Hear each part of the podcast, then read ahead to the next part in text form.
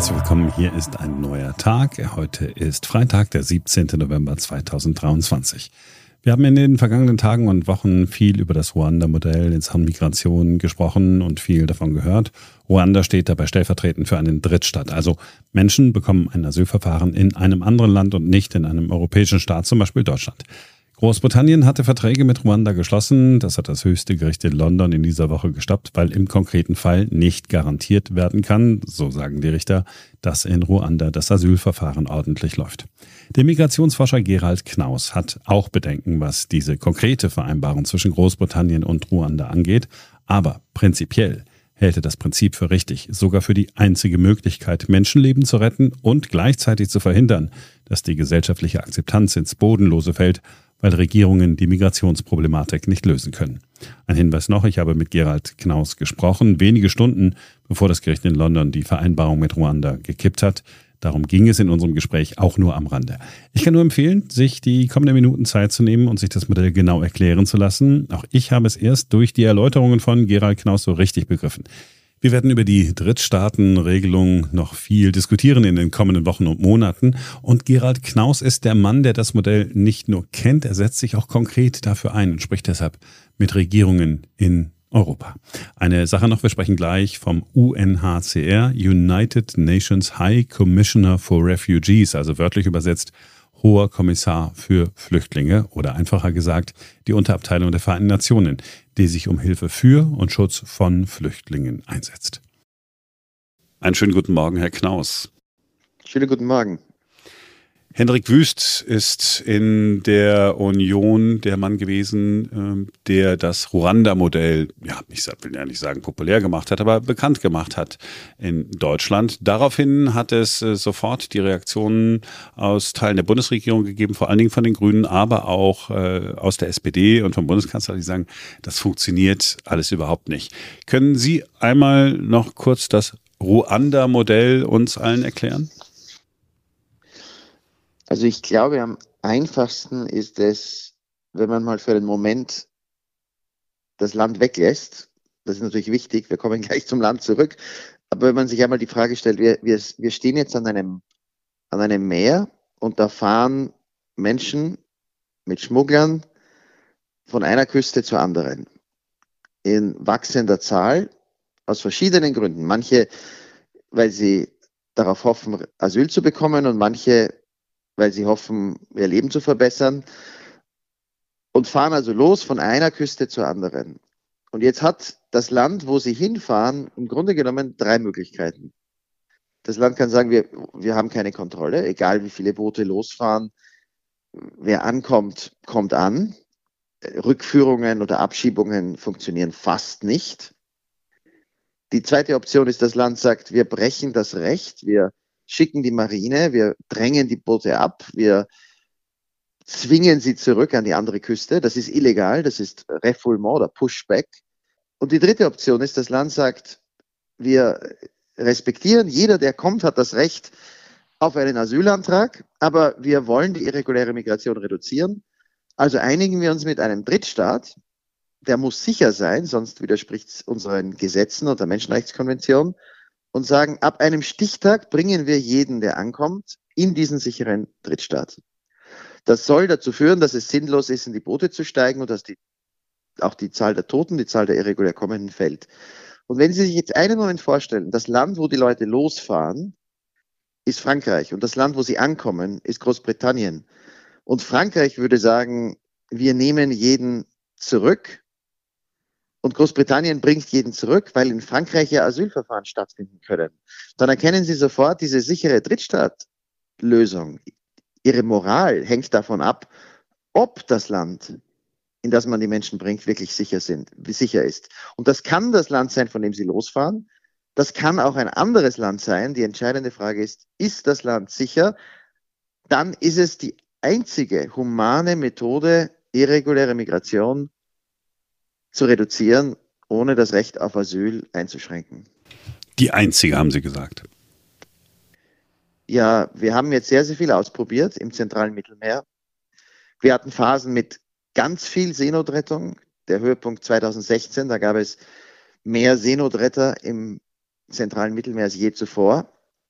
die ganz viel Leben gerettet haben und trotzdem sind in diesem Jahr 2016 4600 Menschen im zentralen Mittelmeer ertrunken, die meisten jemals und 180.000 nach Italien gekommen. Jetzt in diesem Jahr haben wir viel weniger Seenotrettung, eine total absurde Kampagne gegen Menschen, die das Selbstverständliche tun.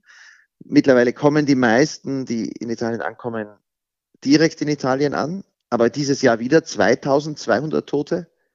Wir haben viele Diskussionen über Rückführungen, Abschiebungen, Versprechen, dass es gelingen wird, ganz viele Leute, die am Ende keinen Asyl, äh, kein Asyl gewährt bekommen, abzuschieben. Das gelingt keinem Land in Europa, nicht Italien, nicht Spanien, nicht Frankreich, nicht, nicht Deutschland.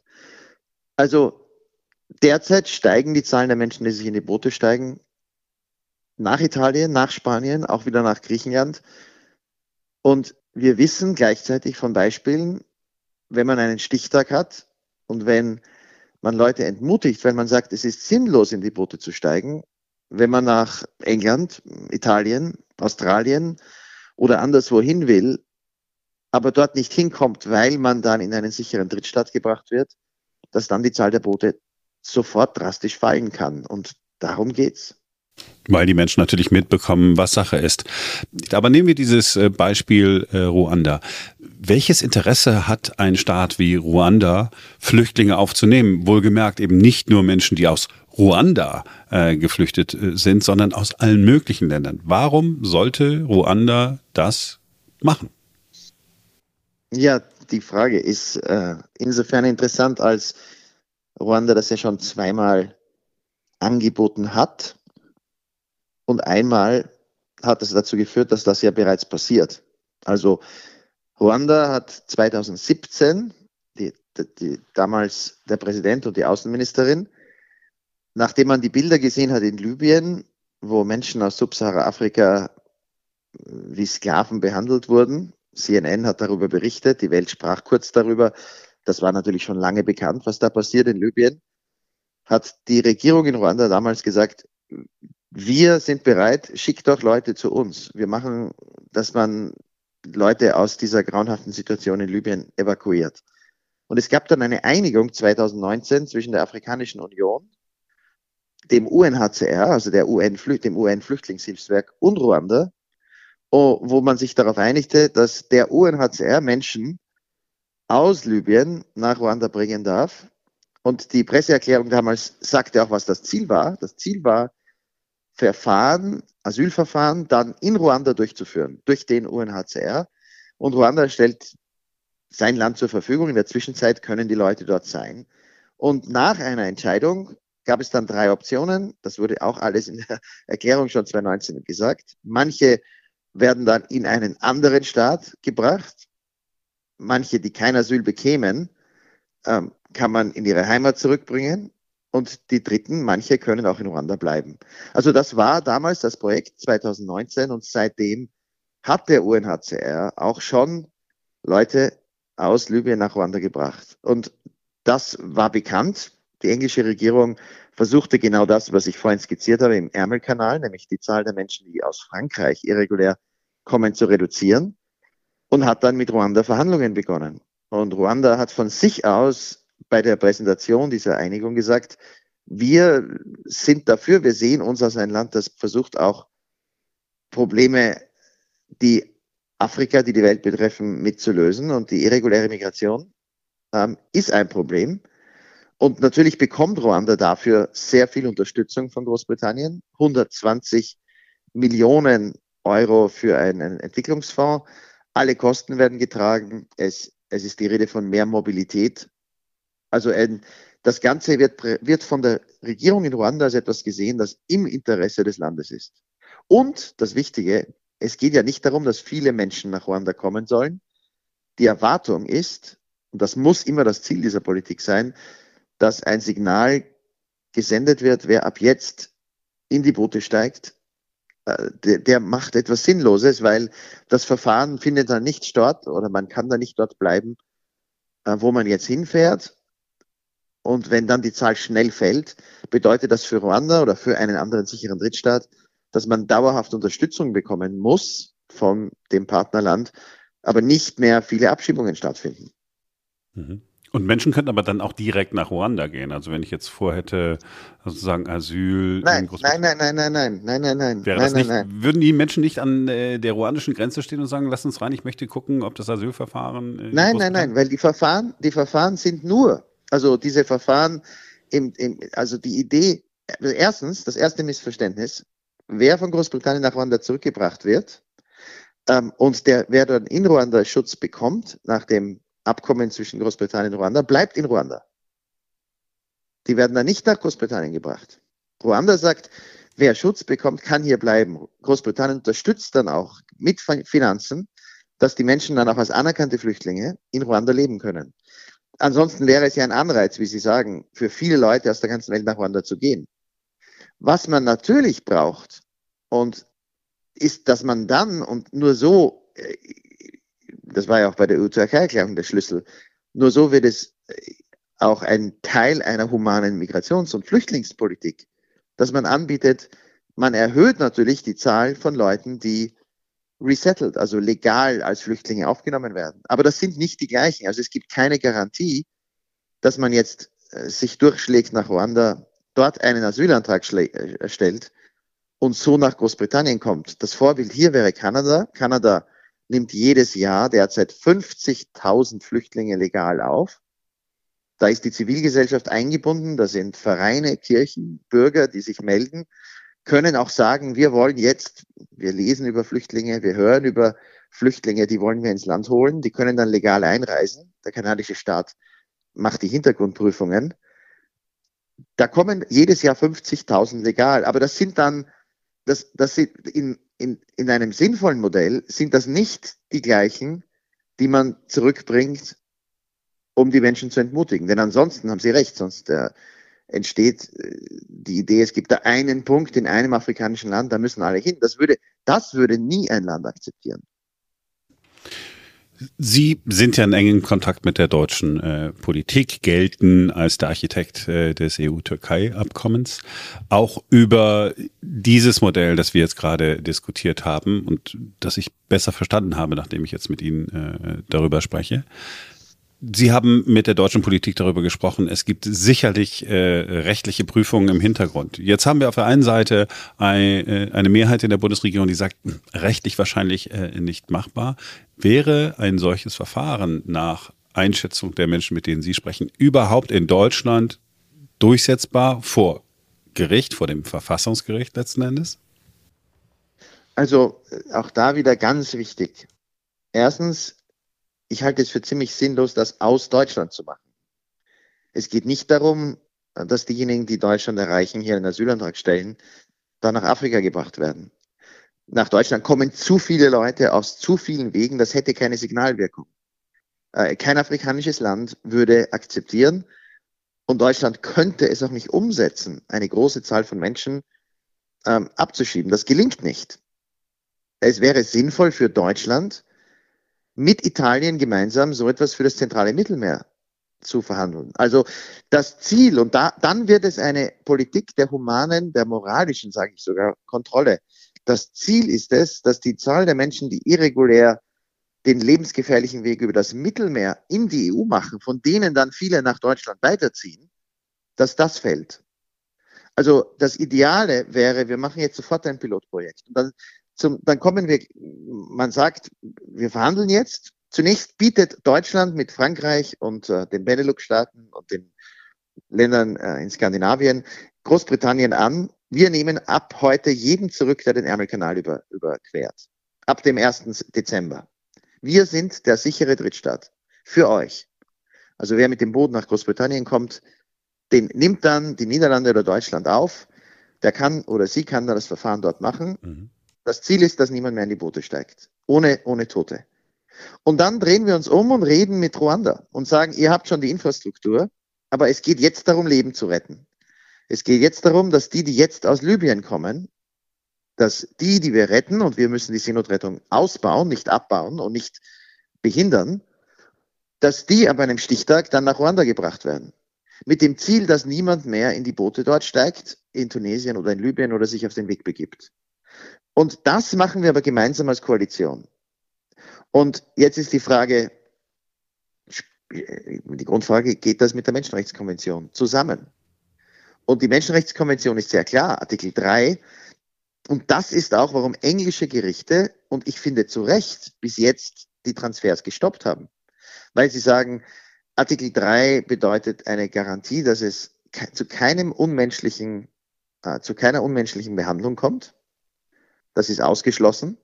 Wenn also Großbritannien Leute nach Ruanda bringt, dann sagten die Richter in der, in der letzten Entscheidung im Sommer, dann ist das im Prinzip möglich, aber Ruanda muss ein glaubwürdiges Asylsystem garantieren. Und derzeit ist das nationale Asylsystem in Ruanda nicht überzeugend. Das ist zu jung, die machen zu wenige Entscheidungen, die sind nicht glaubwürdig. Und dann besteht die Gefahr, dass jemand nach Ruanda gebracht wird, der Schutz braucht. Das Asylsystem kann das nicht feststellen. Die Person wird dann womöglich abgeschoben und erleidet unmenschliche Behandlung. Also Artikel 3 der Menschenrechtskonvention muss garantiert und muss geschützt werden. Damit man das aber schützt, könnte Deutschland, Italien, andere Länder den UNHCR bitten, die, das UN-Flüchtlingshilfswerk, das, was jetzt für die, die aus Libyen nach Ruanda gebracht werden, passiert, auch für die zu machen, die dann aus dem zentralen Mittelmeer nach Ruanda gebracht werden. Und dass es Gerichte gibt, die das prüfen, ist ja kein Nachteil, wie das die englische Innenministerin immer darstellt, sondern das ist die Garantie. Und deswegen könnten das und sollten das auch die unterstützen, die für Menschenrechte sind. Es geht eben darum, dass es Standards erfüllt, Menschenrechtsstandards. Hm.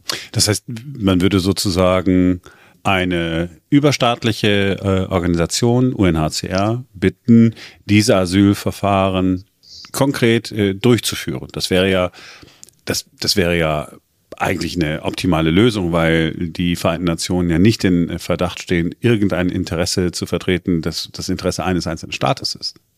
Ja, und vor allem ist das etwas, was der UNHCR seit Jahrzehnten weltweit macht. In den 90er Jahren, äh, de, nach 1989, äh, im Zusammenhang mit der Bootsflüchtlingskrise äh, im südchinesischen Meer, als viele Leute noch aus Vietnam mit Booten kamen, hat der UNHCR Asylverfahren in Staaten äh, überwacht, also die Qualität kontrollieren sollen, die gar keine Asylsysteme hatten. Die wurden extra aufgebaut. Das war damals eine Initiative des UNHCR. Der UNHCR macht weltweit Asylverfahren aufgrund seiner äh, Statuten. Er ist der Wächter der Flüchtlingskonvention. Und hier geht es darum, Refoulement, also das Zurückstoßen, aber auch das Sterben im Meer, die extrem gefährliche irreguläre Migration zu reduzieren ohne das Asylrecht auszuhebeln. Und das ist genau die Aufgabe äh, für eine globale Organisation. Also das wäre eine Möglichkeit. Und dann haben wir also ein System, wo es darum geht, wir entmutigen Leute, einen lebensgefährlichen Weg zu nehmen. Es gibt kein Recht, kein Menschenrecht auf Migration, aber es gibt ein Recht, immer menschlich behandelt zu werden. Und es gibt auch ein Recht auf die Möglichkeit, einen fairen Asylantrag zu stellen, wenn man verfolgt wird, ist das ja auch, äh, auch ein Menschenrecht. Denn wenn man einfach sagt, wir schicken jetzt jeden zurück ohne Verfahren, wie das ja immer mehr Politiker in Europa vorschlagen, einfach abweisen, äh, wie das die Ungarn jetzt machen an der serbischen Grenze, die Polen an der Grenze zu Belarus, die illegalen Pushbacks an vielen Außengrenzen der EU, dann wird Artikel 3 auch der Menschenrechtskonvention und natürlich die Kinderrechts- und Flüchtlingskonvention verletzt. Mir ist vorhin aufgefallen, dass Sie nicht von der EU gesprochen haben, äh, sondern äh, davon gesprochen haben, dass Deutschland Koalitionen bilden soll. Das heißt, äh, die EU als äh, Staatengebilde würden Sie da jetzt erstmal außen vor lassen, wegen der äh, unterschiedlichen Ansichten. Polen, Ungarn haben Sie gerade äh, genannt auf der einen Seite und dann äh, Staaten, die versuchen, es rechtsstaatlicher zu machen. Das heißt, Sie würden sagen, EU lieber außen vor, lieber Deutschland, Italien, andere Staaten, Koalition der Willigen, ähm, sollten ein solches Verfahren auf den Weg bringen. Dann ist die Frage, wie schnell kann denn sowas gehen? Mein Eindruck ist, es muss relativ äh, schnell gehen. Also ich war jetzt gerade ich, die letzten Tage in Kontakt mit vielen europäischen Regierungen. Ähm, ich komme gestern aus Schweden zurück, habe dort mit dem Außenminister, mit Menschen im Innenministerium, also Justizministerium äh, und Innenminister dort eines gesprochen, äh, mit der Idee eines, eines Pilotprojekts, um zu sehen, um zu zeigen, wie das menschenrechtlich funktionieren kann. Und jetzt kommen wir zum EU-Recht. Und das werden ganz viele, die, die das Flüchtlingsrecht kennen, natürlich sofort sagen, wenn sie uns jetzt zuhören. Die werden sagen, aber im EU-Recht ist das doch derzeit nicht erlaubt. Denn was die Engländer nicht haben, was die Dänen nicht haben und was nicht in der Flüchtlingskonvention steht, steht im EU-Recht, dass es eine, eine Verbindung geben muss zwischen der Person, die äh, man in einen sicheren Drittstaat bringt, und diesem Staat.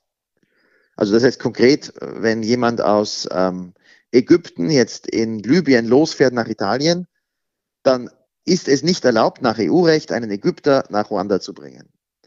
Dieses Verbindungskriterium hat mit der Flüchtlingskonvention nichts zu tun. UNHCR sagt selbst in vielen Dokumenten, ähm, dass das nicht Teil des Flüchtlingsschutzes ist, aber die EU hat sich das, hat das eben beschlossen. Und jetzt ist entscheidend für ein Pilotprojekt, kann die Europäische Kommission vorschlagen, in einer bestimmten Zeit, in einer bestimmten Route, also das tödliche zentrale Mittelmeer, die nächsten zwei oder drei Jahre, kann sie vorschlagen, dieses Verbindungskriterium aufzuheben. Alle Menschenrechte gelten weiter, aber das kann, könnte sie vorschlagen. Und das könnte innerhalb von zwei Wochen, das ist einmal schon erfolgt, bei einer anderen ähnlichen Entscheidung, 2015 bei der Verteilung von Flüchtlingen, die in Europa ankommen, in zwei Wochen entschieden werden. Also die Kommission macht den Vorschlag, die Mitgliedstaaten stimmen mit qualifizierter Mehrheit zu.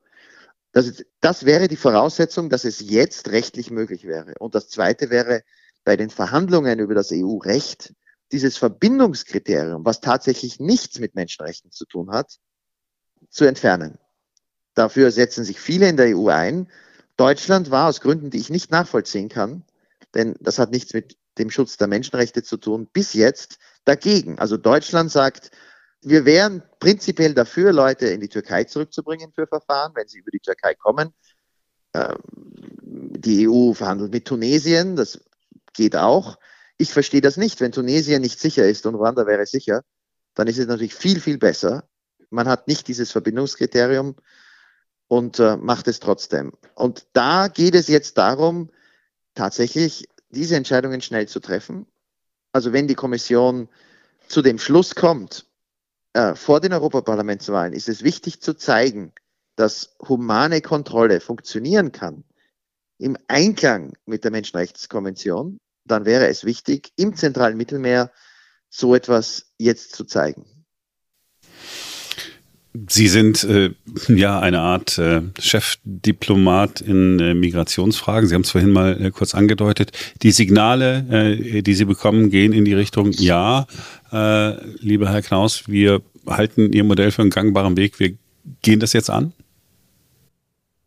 Naja, das, also ich bin der Vertreter eines, eines kleinen gemeinnützigen Vereins, einer Denkfabrik entscheiden müssen. So sagen Sie. Naja, klar, Sie sagen das so, aber Sie sind dann doch derjenige, der in Kontakt mit allen möglichen Regierungen äh, steht, sind der Experte, der immer hinzugerufen wird, wenn es solche Problemlagen gibt äh, wie jetzt. Ich, ich verstehe, dass Sie sich da nicht in den Vordergrund äh, drängen wollen, aber die Signale, die Sie als kleiner unscheinbarer Verein äh, bekommen, gehen die in die Richtung, dass viele Regierungen sagen, ja, äh, wir versuchen mal diesen Weg des kleinen Vereins mitzugehen?